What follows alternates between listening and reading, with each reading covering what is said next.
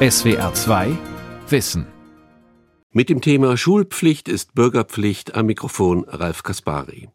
Es gibt immer wieder Diskussionen über das Für und Wider der Schulpflicht. Gegner sehen in der Schulpflicht eine Entmündigung der Eltern und eine Geringschätzung der Schüler, die man zur Bildung zwingen müsse. Befürworter verweisen auf den Zusammenhang von Demokratie und Bildung. Die Rolle des mündigen Bürgers will gelernt sein. Das ermöglicht nur die Schule.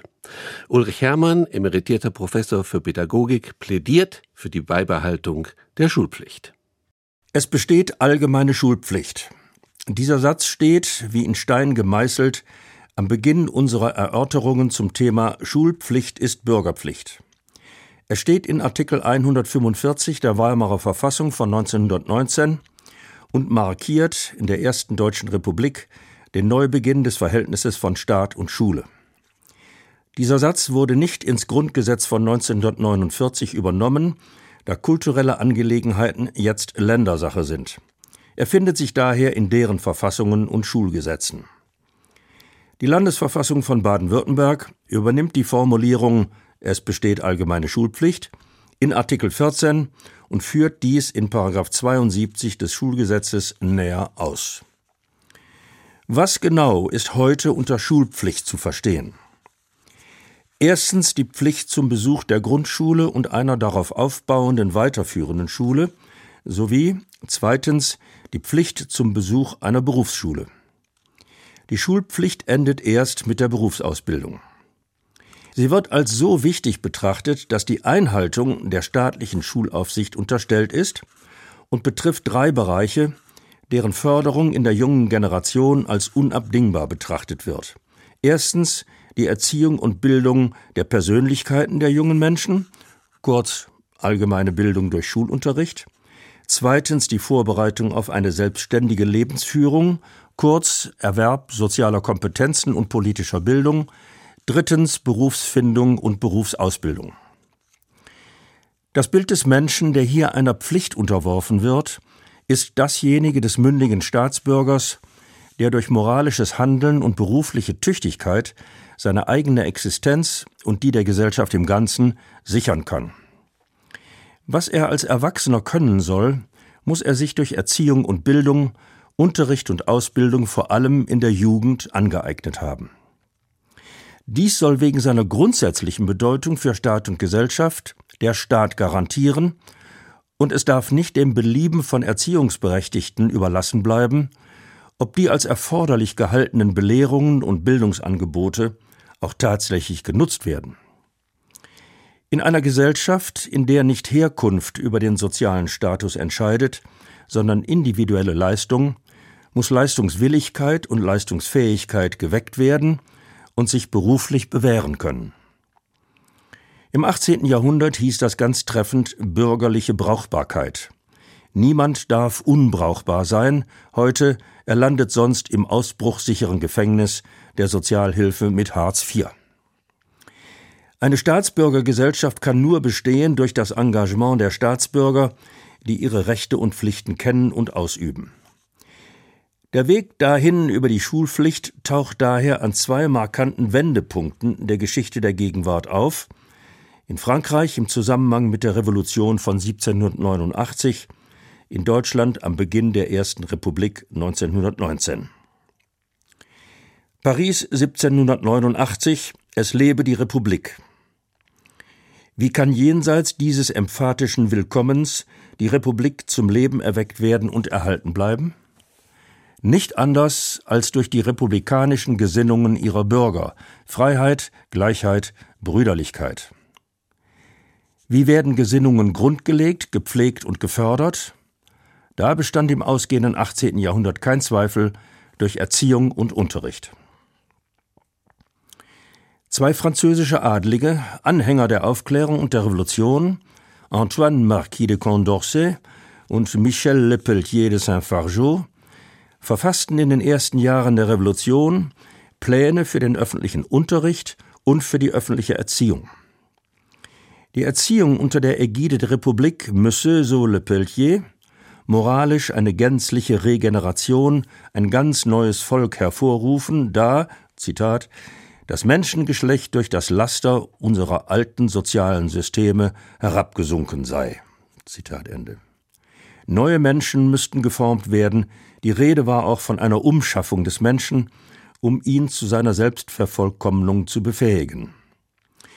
Der neue Mensch, der uns noch in den Lebensreformbewegungen um 1900 begegnen wird, ist eine ebenso utopisch illusionäre wie tendenziell totalitär autoritäre Instrumentalisierung der erzieherischen Beeinflussung des Menschen und ist eigentlich Kennzeichen der Indoktrinationssysteme totalitärer Regime.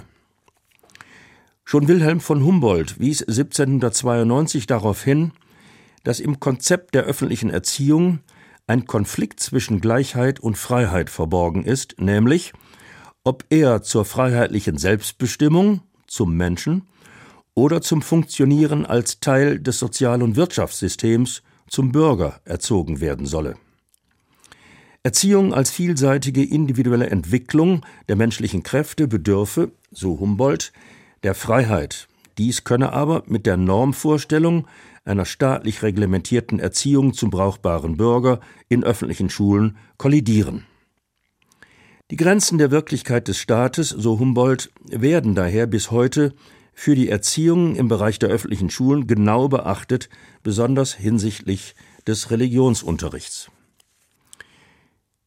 Im Unterschied zu Le Pelletiers Ideen der öffentlichen Moral- und Gesinnungserziehung wandte sich Condorcet dem öffentlich zu organisierenden Unterricht zu. In ihm müsse vor allem auch menschliches Wissen verbreitet werden, das heißt ein Wissen, das den Menschen als Staatsbürger über seine künftigen sozialen und politischen Angelegenheiten aufklärt. Sein Schulplan trug Condorcet im April 1792 in der gesetzgebenden Versammlung in Paris vor. Die Eröffnungspassage lautet, Zitat, meine Herren, allen Angehörigen des Menschengeschlechts die Mittel zugänglich zu machen, dass sie für ihre Bedürfnisse sorgen, ihr Wohlergehen sichern, ihre Rechte erkennen und ausüben, ihre Pflichten begreifen und erfüllen können, jedem die Möglichkeit zu sichern, seine berufliche Geschicklichkeit zu vervollkommnen, sich für gesellschaftliche Funktionen vorzubereiten, zu denen berufen zu werden er berechtigt ist, den ganzen Umfang seiner Talente, die er von Natur empfangen hat, zu entfalten und dadurch unter den Bürgern eine tatsächliche Gleichheit herzustellen und die politische Gleichheit, die das Gesetz als berechtigt anerkannt hat, zu einer wirklichen zu machen, das muss das erste Ziel eines nationalen Unterrichtswesens sein. Zitat Ende. Condorcets Schulplan kann als das Gründungsdokument betrachtet werden der öffentlichen Schule, in der modernen Staatsbürgergesellschaft, die den untertanen Verbandsstaat des Ancien Regime ablöste. Hier werden jene Argumente formuliert, die bis in die Verfassungs- bzw. Gesetzestexte unserer Tage zentral geblieben sind, nämlich ohne Schulbildung kann der Mensch seine Talente nicht entfalten und wäre dazu verurteilt, unterhalb seiner Möglichkeiten und Chancen zu leben. Eine selbstständige Lebensführung wäre nicht möglich, und der Einzelne würde der Gemeinschaft zur Last fallen, jedenfalls könnte er nichts zum allgemeinen Wohlstand beitragen. Ohne Schulbildung kennt der Bürger seine gesellschaftlichen und politischen Rechte und Pflichten nicht, er kann Rechte, die er nicht kennt, nicht wahrnehmen und Pflichten, von denen er nichts gehört hat, nicht befolgen. Ohne diese grundlegenden Fähigkeiten kann eine Staatsbürgergesellschaft aber nicht funktionieren. Schulbesuch und Schulunterricht, die diesen Zielen dienen, sind für eine freiheitliche Gesellschaft unverzichtbar. 130 Jahre später ruft Philipp Scheidemann, führender Sozialdemokrat, am 9. November 1918 vom Berliner Stadtschloss aus die erste deutsche Republik aus. Das alte Morsche ist zusammengebrochen, es lebe die Deutsche Republik. Auch jetzt galt es zu prüfen und zu klären, mit welchen Mitteln die noch ungefestigte Republik zukunftsfähig gemacht werden könne. Und auch hier war klar, durch Schulbildung und durch Erwachsenenbildung. Der Förderung der Volks- als Erwachsenenbildung kam jetzt sogar Verfassungsrang zu. Die Verfassung von 1919 legte im Abschnitt Bildung und Schule zunächst allgemeine Regelungen, also Schulzweck und Schulaufsicht, für das Schulwesen im Ganzen fest. Einige Zitate. Für die Bildung der Jugend ist durch öffentliche Anstalten zu sorgen. Das gesamte Schulwesen steht unter der Aufsicht des Staates. Es besteht allgemeine Schulpflicht. In allen Schulen ist sittliche Bildung, staatsbürgerliche Gesinnung, persönliche und berufliche Tüchtigkeit zu erstreben. Staatsbürgerkunde und Arbeitsunterricht sind Lehrfächer der Schulen. Ende der Zitate. Kontroverse schul- und bildungspolitische Positionen trafen bei der Frage der konkreten Ausgestaltung dieses Schulwesens aufeinander, musste sich hier doch entscheiden, wie die allgemeine Schulpflicht ausgestaltet und wahrgenommen werden sollte. Entweder in einer Einheitsschule für alle Kinder für die gesamte Pflichtschulzeit vom 6. bis zum 14. Lebensjahr, ein Volk, eine Schule, die Forderung der Sozialdemokratie seit Mitte des 19. Jahrhunderts, oder in deren Ablehnung vor allem durch die katholische Zentrumspartei, der an der Erhaltung der Konfessionsschule lag. Verhandlungen zwischen SPD und Zentrum führten zum sogenannten Weimarer Schulkompromiss, wie er sich in Artikel 146 der Verfassung niedergeschlagen hat. Es handelt sich dabei um Regelungen, deren Auswirkungen bis heute in die Schulstruktur der Bundesländer hineinreichen. Sie verdienen daher beim Thema Schulpflicht eine kurze, genauere Betrachtung. Die Weimarer Verfassung von 1919 schrieb die allgemeine Schulpflicht vor, und zwar für eine mindestens achtjährige Volksschulzeit und für die anschließende Fortbildungsschule, begleitend zur betrieblichen Lehre, bis zum vollendeten 18. Lebensjahr. Eine Einheitsschule als Pflichtschule für alle Kinder wurde nicht beschlossen, stattdessen eine für alle gemeinsame vierjährige Grundschule mit einem darauf aufbauenden mittleren und höheren Schulwesen, zu dem nun allerdings private Vorbereitungsinstitutionen nicht mehr zugelassen waren. Zitat Private Vorschulen sind aufzuheben. Es geschah tatsächlich erst 1937 und bleiben aufgehoben. Grundgesetz Artikel 7. Genau betrachtet muss seither unterschieden werden zwischen Schulpflicht und Unterrichtspflicht. Schulpflichtig sind alle Kinder, da sie eine Volks-, heute Grundschule besuchen müssen und keine andere Wahl haben. Unterrichtspflichtig sind alle Kinder und Jugendlichen, die nach Klasse 4 in die mittleren oder höheren Schulen ihrer Wahl überwechseln können, wenn sie nicht in der Pflichtfortsetzung der Grundschule, früher der Hauptschule, verbleiben. Der Weimarer Schulkompromiss führte eine öffentliche Pflichtschule bis Klasse 5 für alle ein und die weiterführenden öffentlichen Pflichtschulwahlformen. Das bedeutete nichts anderes als die bestehenden sozialen Unterschiede in den Herkunftsmilieus der Schulkinder auch in der Republik durch die Struktur des öffentlichen Schulwesens fortzuschreiben. Es ist das überkommene Schema der Sozialschichten des 19. Jahrhunderts mit Volksschulen für das Volk, Realschulen für den bürgerlichen Mittelstand, Gymnasien für das höhere Bildungs- und Wirtschaftsbürgertum. In Deutschland hat die fortbestehende Dreigliedrigkeit der Sekundarschulen daran bis heute strukturell nichts geändert, abgesehen von einigen Bundesländern mit Gesamt- und Gemeinschaftsschulen in der Sekundarstufe 1 und 2. Spätestens hier wird deutlich, dass Fragen der Schulorganisation als Fragen der Realisierung der allgemeinen Schulpflicht brisante Fragen der Gesellschaftspolitik sind. Die Schulbesuchs- und die Ausbildungspflicht sind politische Angelegenheiten der modernen Gesellschaft und deswegen immer auch politisch umstritten.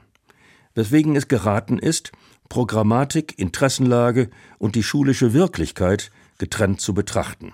Nehmen wir den heutigen öffentlichen Diskurs als Beispiel.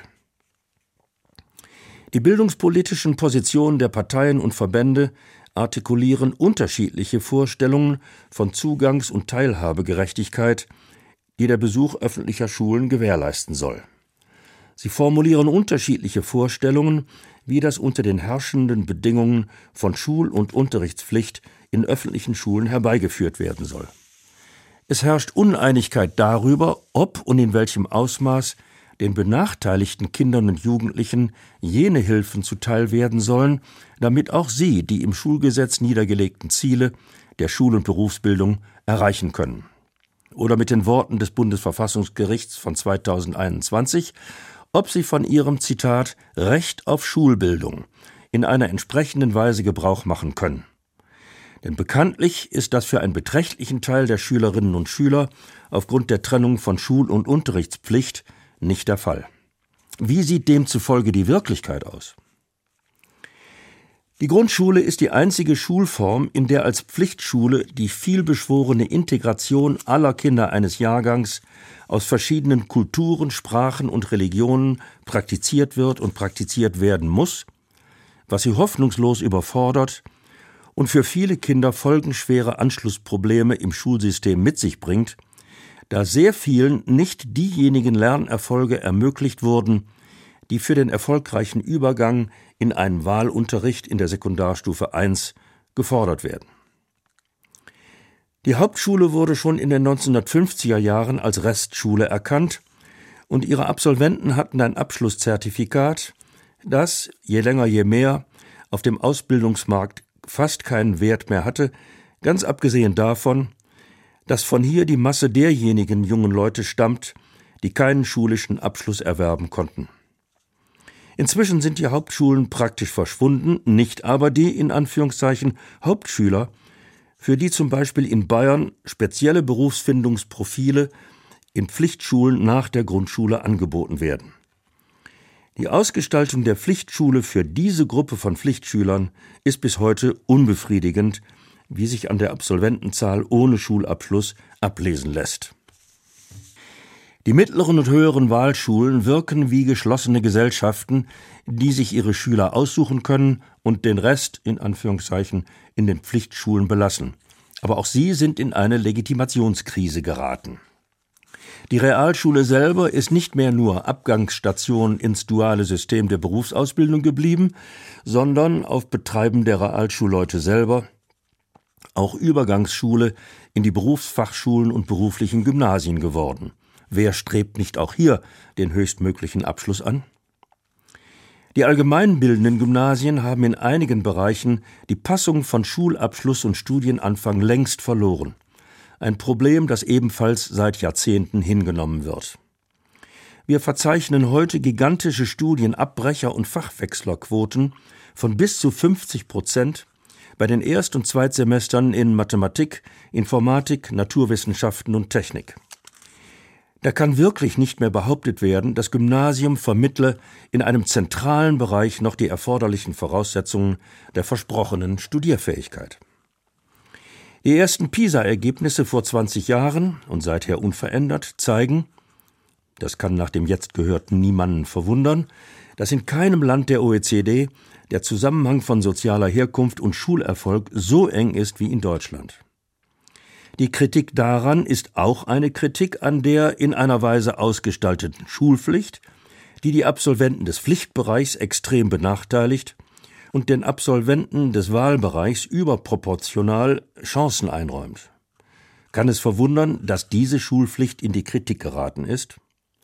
Denn das Schulsystem erfüllt offensichtlich nicht seinen gesetzlichen Auftrag, den zum Beispiel das Schulgesetz von Baden-Württemberg so formuliert in Paragraph 1.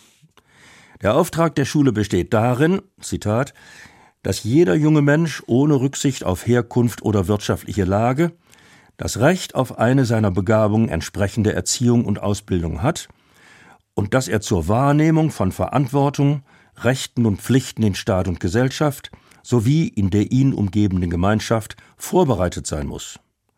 Die Schule soll Werte vermitteln und die Schüler, Zitat, zu Leistungswillen und Eigenverantwortung sowie zu sozialer Bewährung erziehen und in der Entfaltung ihrer Persönlichkeit und Begabung fördern, sie auf ihre staatsbürgerlichen Rechte und Pflichten vorbereiten und, eigens hervorgehoben, auf die Mannigfaltigkeit der Lebensaufgaben und auf die Anforderungen der Berufs- und Arbeitswelt. Zitat Ende. Das klingt wie eine direkte Anknüpfung an Condorcet 1792 war damals jedoch dessen Plan eine konzeptionelle Jahrhundertleistung, so ist der Gesetzestext 200 Jahre später das Dokument eines Jahrhundertversagens. Von Bildungsgerechtigkeit als Zugangs- und Teilhabegerechtigkeit aller jungen Menschen sind wir weit entfernt. Von Schule als Ort der Eigenverantwortlichkeit und Persönlichkeitsentfaltung nicht minder, und von der Vorbereitung auf die Anforderungen der Berufs- und Arbeitswelt noch viel weiter. Was folgt daraus? Die Abschaffung der Schulpflicht, wie es schon gefordert wurde, weil in ihrem Rahmen viele Schülerinnen und Schüler ihre Bildungsziele nicht erreichen? Werden etwa Diebstahl und Betrug straffrei gestellt, weil man nicht alle Diebe und Betrüger erwischt? Wohl kaum. Die Schulpflicht hat vielmehr beim Bundesverfassungsgericht eine bemerkenswerte Rechtfertigung erfahren, auch wenn etwas missverständlich von einem staatlichen Erziehungsauftrag gesprochen wird. Dem Verfassungsgericht lag im Jahre 2006 eine Beschwerde vor. Eltern hatten aus religiösen Gründen ihre Töchter vom Besuch einer Gesamtschule abgehalten und eine Verwarnung kassiert. Dagegen wandten sich die Eltern mit Hinweis auf diverse angeblich verletzte Grundrechte. Das Bundesverfassungsgericht nahm die Beschwerde zur Entscheidung nicht an und begründete dies unter anderem so: Zitat: Die Verpflichtung der Beschwerdeführer, ihre Kinder an dem Unterricht einer nach dem hessischen Schulgesetz anerkannten Schule teilnehmen zu lassen, stellt eine zulässige Beschränkung ihres Erziehungsrechtes dar. Denn, Zitat weiter, die staatliche Schulpflicht dient als geeignetes und erforderliches Instrument dem legitimen Ziel der Durchsetzung des staatlichen Erziehungsauftrags. Dieser Auftrag richtet sich nicht nur auf die Vermittlung von Wissen und die Erziehung zu einer selbstverantwortlichen Persönlichkeit. Er richtet sich auch auf die Heranbildung verantwortlicher Staatsbürger, die gleichberechtigt und verantwortungsbewusst an den demokratischen Prozessen in einer pluralistischen Gesellschaft teilhaben. Soziale Kompetenz im Umgang auch mit Andersdenkenden, gelebte Toleranz, Durchsetzungsvermögen und Selbstbehauptung einer von der Mehrheit abweichenden Überzeugung können effektiver eingeübt werden, wenn Kontakte mit der Gesellschaft und den in ihr vertretenen unterschiedlichen Auffassungen nicht nur gelegentlich stattfinden, sondern Teil einer mit dem regelmäßigen Schulbesuch verbundenen Alltagserfahrung sind. Zitat Ende.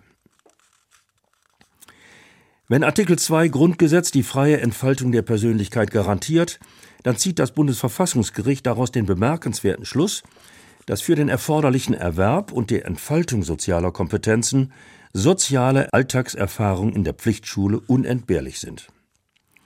Die Schulpflicht stellt daher keine Einschränkung eines Individualrechtes dar, sondern ganz im Gegenteil ermöglicht sie dessen Verwirklichung durch Kompetenzerwerb im Rahmen der Schule im Präsenzmodus. Die Ausführungen des Bundesverfassungsgerichts lassen sich als Schulpflicht ist Bürgerpflicht zusammenfassen. Pflichten müssen mit Rechten einhergehen und umgekehrt.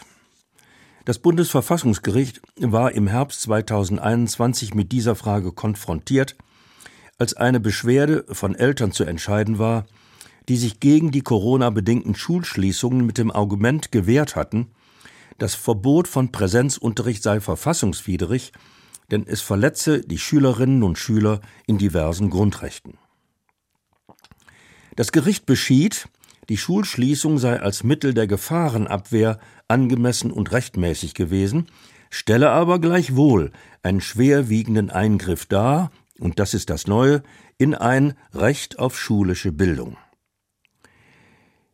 Der erste Leitsatz des Beschlusses vom 19. November 2021 lautet, Zitat, aus Artikel 2 Absatz 1 freie Entfaltung der Persönlichkeit in Verbindung mit Artikel 7 Absatz 1 Grundgesetz staatliche Schulaufsicht folgt ein Recht der Kinder und Jugendlichen gegenüber dem Staat, ihre Entwicklung zu einer eigenverantwortlichen Persönlichkeit auch in der Gemeinschaft durch schulische Bildung zu unterstützen und zu fördern.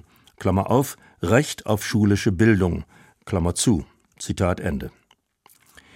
Wenn Schülerinnen und Schüler in der Schule erscheinen, kommen sie nicht nur einer Pflicht nach, sondern üben auch ein Recht auf Bildung aus. Zwar können Ansprüche auf eine bestimmte schulische Ausgestaltung des Unterrichts nicht geltend gemacht werden, wohl aber auf unverzichtbare Standards für die Entwicklung der Kinder und Jugendlichen. Deshalb ist es geboten, bei Ausfall von Präsenzunterricht angesichts von dessen womöglich schwerwiegenden psychosozialen Folgen angemessenen Ersatz zu schaffen. Mit seinem Beschluss hat das Bundesverfassungsgericht in einem ungewöhnlichen Schritt Rechtsgeschichte geschrieben. Es hat das Recht auf Schulbildung kodifiziert, und zwar mit einer bemerkenswerten Begründung. Es geht um die Entfaltung der Persönlichkeit im Kindes- und Jugendalter durch die dafür unersetzbare Institution Schule. Das Verfassungsgericht hat dabei Schule als Ort sozialen Lernens und der Persönlichkeitsentwicklung in den Vordergrund gerückt und nicht auf Schule als Ort des organisierten Lernens für fachliche Leistungen abgehoben. Das Verfassungsgericht sieht ohne Schulbesuch die Persönlichkeitsentwicklung als bedroht an. Denn Schule ist für die überwiegende Mehrheit der Kinder und Jugendlichen der einzige außerfamiliale gemeinsame Ort, an dem die unabdingbaren sozialen Erfahrungen und Beziehungen gelernt werden können. Und genau als solchen Ort haben ihn die Kinder und Jugendlichen während der Schulschließung ja auch vermisst. Kein digitales Endgerät kann förderliche Beziehungen stiften, erhalten und fördern, kann emotionale Schwierigkeiten und Mutlosigkeit auffangen, kann keine Lebens- und Lernfreude entfachen. Das kann nur die Gemeinschaft der Mitschüler sowie der Lehr- und Betreuungspersonen, also die Schulgemeinde. Die Ausführungen des Bundesverfassungsgerichts lassen sich zusammenfassen, dass das Vorenthalten von schulischer Bildung einen Verstoß bildet gegen das Grundrecht auf Entfaltung der Persönlichkeit im Kindes- und Jugendalter. Und dies kann angesichts der daraus entstehenden schwerwiegenden Folgen für unsere freiheitliche Lebens- und Gesellschaftsordnung nicht hingenommen werden. Wenn mit der Schulpflicht neuerdings solche Folgeprobleme und vor allem auch Folgekosten verbunden sind, warum gibt der Staat die Aufsicht über das öffentliche Schulwesen nicht einfach ab? Er tut dies nicht, weil es für die Staatsbürgergesellschaft, für deren Bestand und ihre Weiterentwicklung nicht gleichgültig sein kann, mit welchen Einstellungen, Haltungen und Wertvorstellungen Kinder und Jugendliche in die Gesellschaft hineinwachsen. Der Staat muss durch Schulunterricht darauf Bedacht nehmen, dass der Wertekonsens unserer Lebens- und Gesellschaftsordnung gefestigt wird. Das Bundesverfassungsgericht hat in seinem Beschluss vom November 2021 das Recht auf schulische Bildung eingeführt, um damit zugleich höchst folgenreich darauf hinzuweisen, dass der Staat, der auf Einhaltung der Schulpflicht pocht, gehalten ist, das Befolgen dieser Schulpflicht so auszugestalten, dass der Schulzweck nach Artikel 2 Grundgesetz auch tatsächlich gewährleistet wird, wie er zum Beispiel in dem zitierten Paragraphen 1 des baden-württembergischen Schulgesetzes ausformuliert ist. Hier kann zur Verständigung über das rechtsphilosophische und rechtspolitische Problem der bürgerlichen Pflichte und Rechten erinnert werden an das berühmt gewordene Böckenförde-Diktum, eine Sentenz des Staatsrechtlers, Rechtsphilosophen und Bundesrichters Ernst Wolfgang Böckenförde. Zitat Der freiheitliche, säkularisierte Staat lebt von Voraussetzungen, die er selbst nicht garantieren kann. Zitat Ende. Seit Aufklärung und Säkularisation sind bürgerliche Rechte und Pflichten nicht mehr sakral oder religiös begründet. Seit der Erklärung der Menschen- und Bürgerrechte im revolutionären Frankreich im Jahre 1789 gelten sie als profanes individuelles Recht. Aber, so lautet Böckenfördes These, sollen sie gelten, müssen sie von den Einsichten, Haltungen und Wertvorstellungen der Staatsbürger getragen werden. Die Freiheiten, die der Verfassungsstaat der Moderne gewährt, sind eine Chance für die Freiheiten der Bürger. Für diese aber auch zugleich Auftrag und Verpflichtung, sie aus politisch-moralischer Selbstverpflichtung und innerer Gesinnung zu bejahen und zu verteidigen. Demokratische Freiheiten sind immer Chance und Last zugleich. Das Recht auf Schulbildung wird realisiert durch die Befolgung der Schulpflicht. Schulpflicht ist Bürgerpflicht. Das war die SWR2 Aula heute mit dem Thema Schulpflicht ist Bürgerpflicht. Sie hörten einen Vortrag von und mit Ulrich Hermann. SWR2 Wissen. Manuskripte und weiterführende Informationen zu unserem Podcast und den einzelnen Folgen gibt es unter swr2wissen.de.